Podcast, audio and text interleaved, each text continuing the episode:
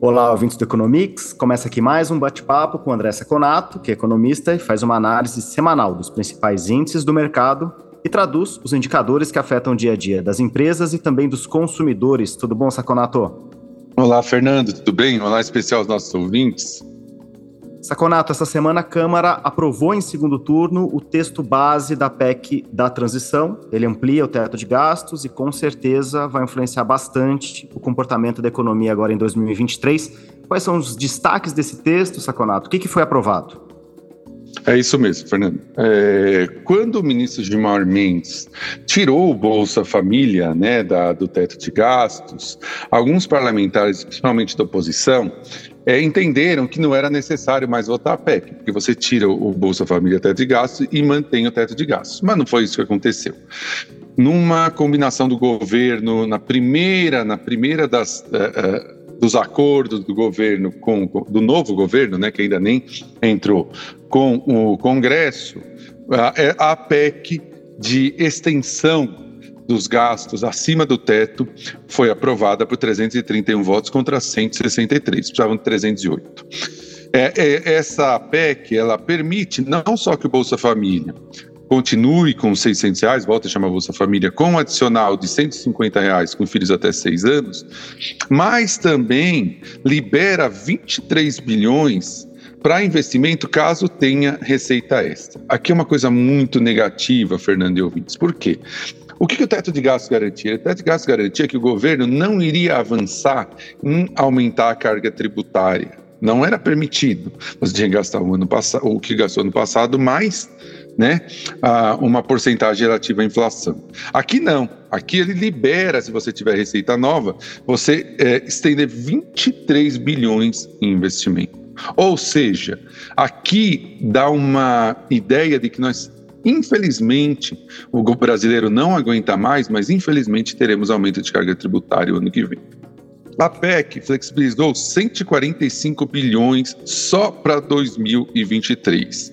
O governo vai ter que, até agosto de 2023, mandar uma nova proposta para substituir o que antes era o teto de gastos. O mercado viu esse um ano como algo positivo, mas também a gente pode pensar que esse um ano é um recado da Câmara uh, do Congresso em si para o governo, mostrando que ano que vem ele vai ter que negociar de novo. Isso gera para o Congresso uma, uh, um poder de barganha muito grande, né? Não necessariamente você tem aqui uma ideia muito republicana.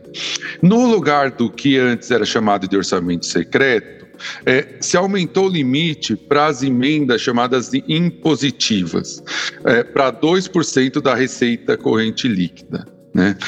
As, esses 2% foram divididos 1,55% para a Câmara dos Deputados e 0,45% para os senadores. É, ele realoca quase 10 bilhões de reais nessa primeira parte. E também aumenta a verba ministerial em mais 9,85 bilhões com projetos indicados pelo relator. Então, na realidade, em termos fiscais, foi muito ruim.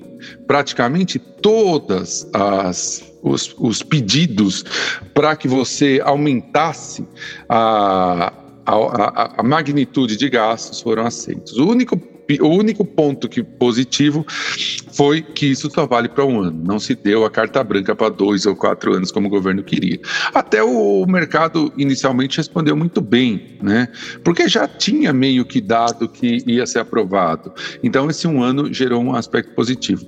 Mas para em termos fiscais práticos, nós não conseguimos tirar algo muito positivo de um potencial, uma potencial contenção de gastos do governo federal.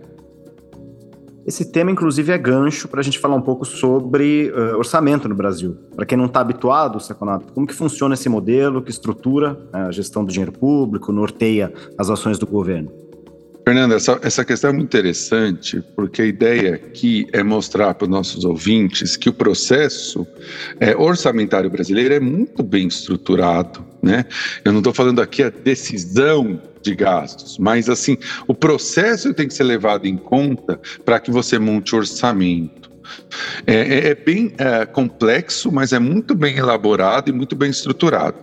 O orçamento tem três fases para o nosso ouvinte entender. O primeiro é chamado de plano plurianual, o segundo, lei das diretrizes orçamentárias, e o terceiro é a lei orçamentária anual. A gente conhece geralmente esses passos pelas letras iniciais, então PPA, LDO e LOA. Tá? O primeiro, hierarquicamente, é o plano plurianual. Ele determina as diretrizes, objetivos e metas num prazo de quatro anos. Então, por exemplo, por que ela é positiva? Imagine ter uma obra do governo que vai demorar quatro anos para ser feita. Ela coloca no plano plurianual. Porque os outros dois, vamos ver, eles contemplam só o ano seguinte. Então, se a obra tiver quatro anos, você, anos, você não consegue se planejar para dividir essa obra nesses quatro períodos. Então, ele é muito importante, tá? Ele é estratégico, é, é algo mais estratégico. Ele vai dar coesão para uh, para a parte que vai falar sobre o orçamento do ano que vem. Ele é elaborado pelo executivo e tem que ser enviado até 31 de agosto para o legislativo. O legislativo tem que devolver até o encerramento do período legislativo. Veja bem, teoricamente, o executivo tem que estar bem afiado sobre a, sua estratégia orçamentária no comecinho do segundo semestre. Depois vem a LDO, Lei de Diretrizes Orçamentárias. Né? Ele é um projeto de lei que tem que ser enviado até dia 15 de abril, com as prioridades e metas para o próximo e talvez um ou dois anos depois. Depois da aprovação, ela vira uma lei que é a LDO, por isso, né, Lei de Diretrizes Orçamentárias. Ela tem uma maior organização do que é falado lá no plano plurianual. Por exemplo, aquele exemplo que eu dei de um projeto de quatro anos, né? É, aí ele faz o detalhamento desse projeto ano a ano. Então, por exemplo, ó, o governo quer construir uma um viaduto que vai demorar quatro anos. Então, na plurianual, ele fala, eu quero quatro anos o viaduto. Na lei de diretrizes orçamentárias, ele fala, vou gastar isso nesse ano, isso no próximo, isso no próximo, isso no quarto ano. Tá? Ele é um alinhamento entre o que vem antes, que é o plano plurianual, e a LOA, né, que é a lei de diretriz orçamentária, a lei de orçamento anual, desculpa. No final, nós temos então a LOA. Depois de toda essa estrutura estratégica, eu preciso colocar em cada campozinho qual é o dinheiro que eu vou alocar para cada um. Veja bem, pessoal, isso é muito interessante. Quando nós temos teto de gastos, o teto determina o máximo que pode ser gasto. Então, assim, todas essas definições, desde PPA, LDO e LOA, tinha que se caber dentro do teto. Tá? Então, para cada linha é necessária uma cifra e a LOA que determina.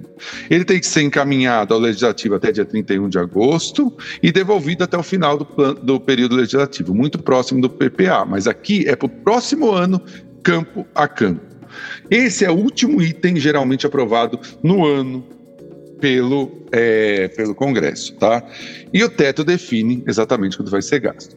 É, geralmente, esses prazos não são cumpridos. Então, o que acontece? Se você entra sem LOA no ano seguinte, o que, que o governo faz para não parar toda a máquina administrativa? Ele tem que pegar todo o orçamento de um ano, divide um sobre 12 e determina o que ele vai gastar em janeiro, fevereiro, março, até que a LOA seja aprovado.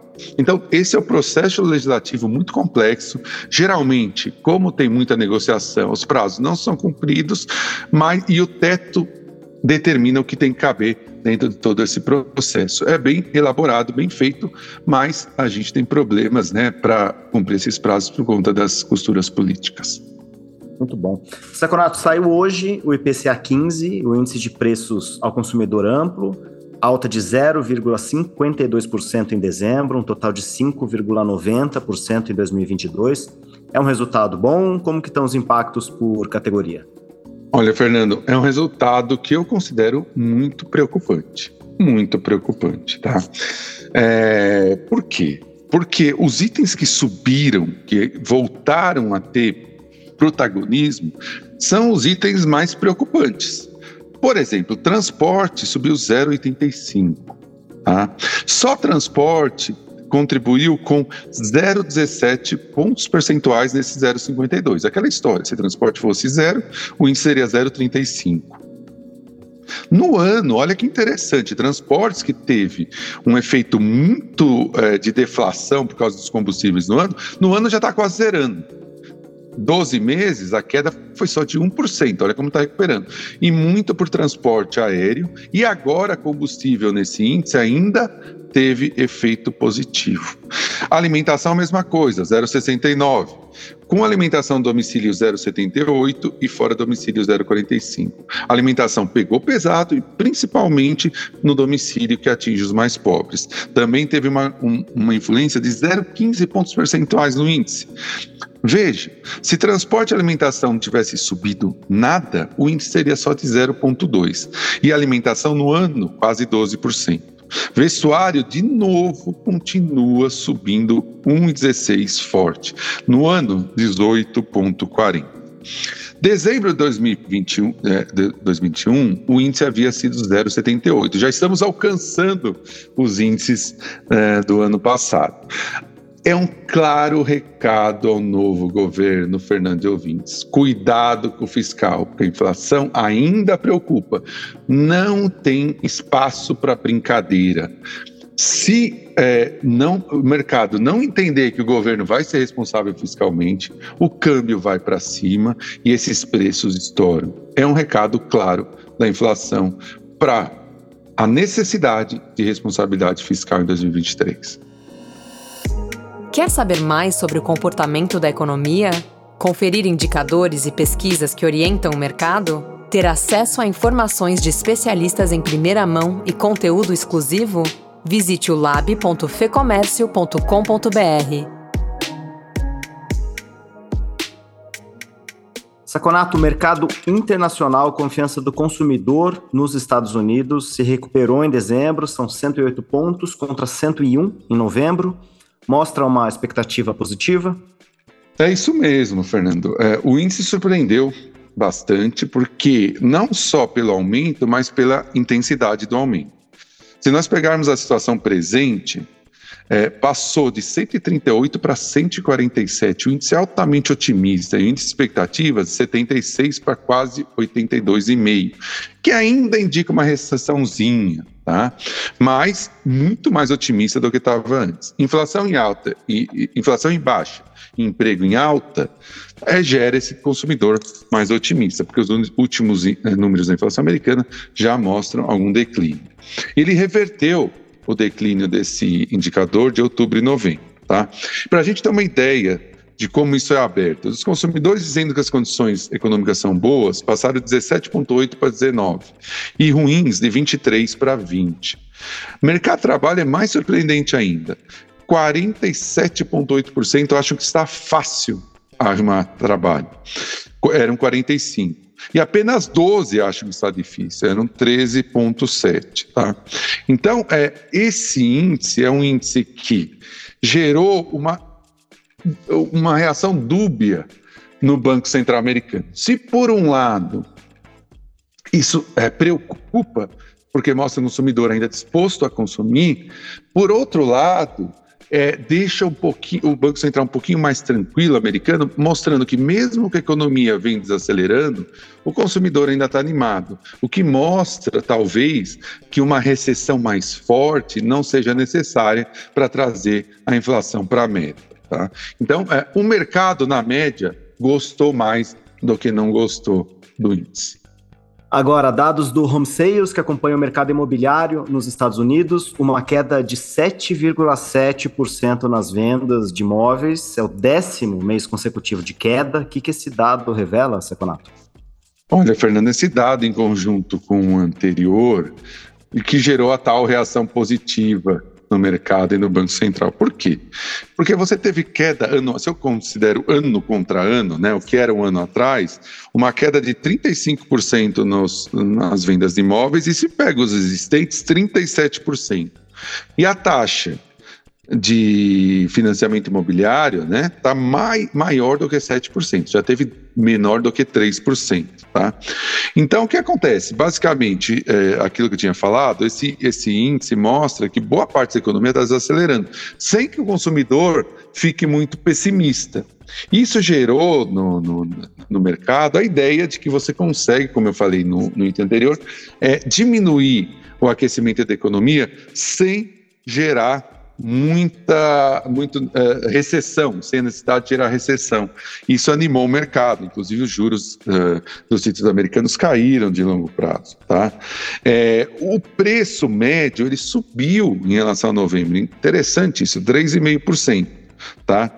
Mas está bem abaixo do recorde. O recorde, o preço médio de uma casa é 413 mil dólares, hoje está em 370 mil dólares. A junção desses dois indicadores gerou uma atitude positiva do mercado, com bolsa subindo quando ele foi indicado e taxa de juros dos títulos americanos caindo no longo prazo. É, os próximos números, né, no começo do ano que vem, vão dar meio direcionamento de como vai ser 2023, né? Se a gente vai ter que ter ou não um período mais recessivo. Mas esses números aqui no final desse ano animaram o mercado americano. Saconato, obrigado pela análise. A gente continua acompanhando. Até semana que vem. Muito obrigado, Fernando, pela nossa conversa. Obrigado aos ouvintes que estiveram conosco até agora. E nos falamos na próxima edição do nosso podcast. Informação e análises inéditas. Mobilização empresarial. Ferramentas de negócios exclusivas. Tudo isso você encontra no lab.fecomércio.com.br. Acesse agora e confira.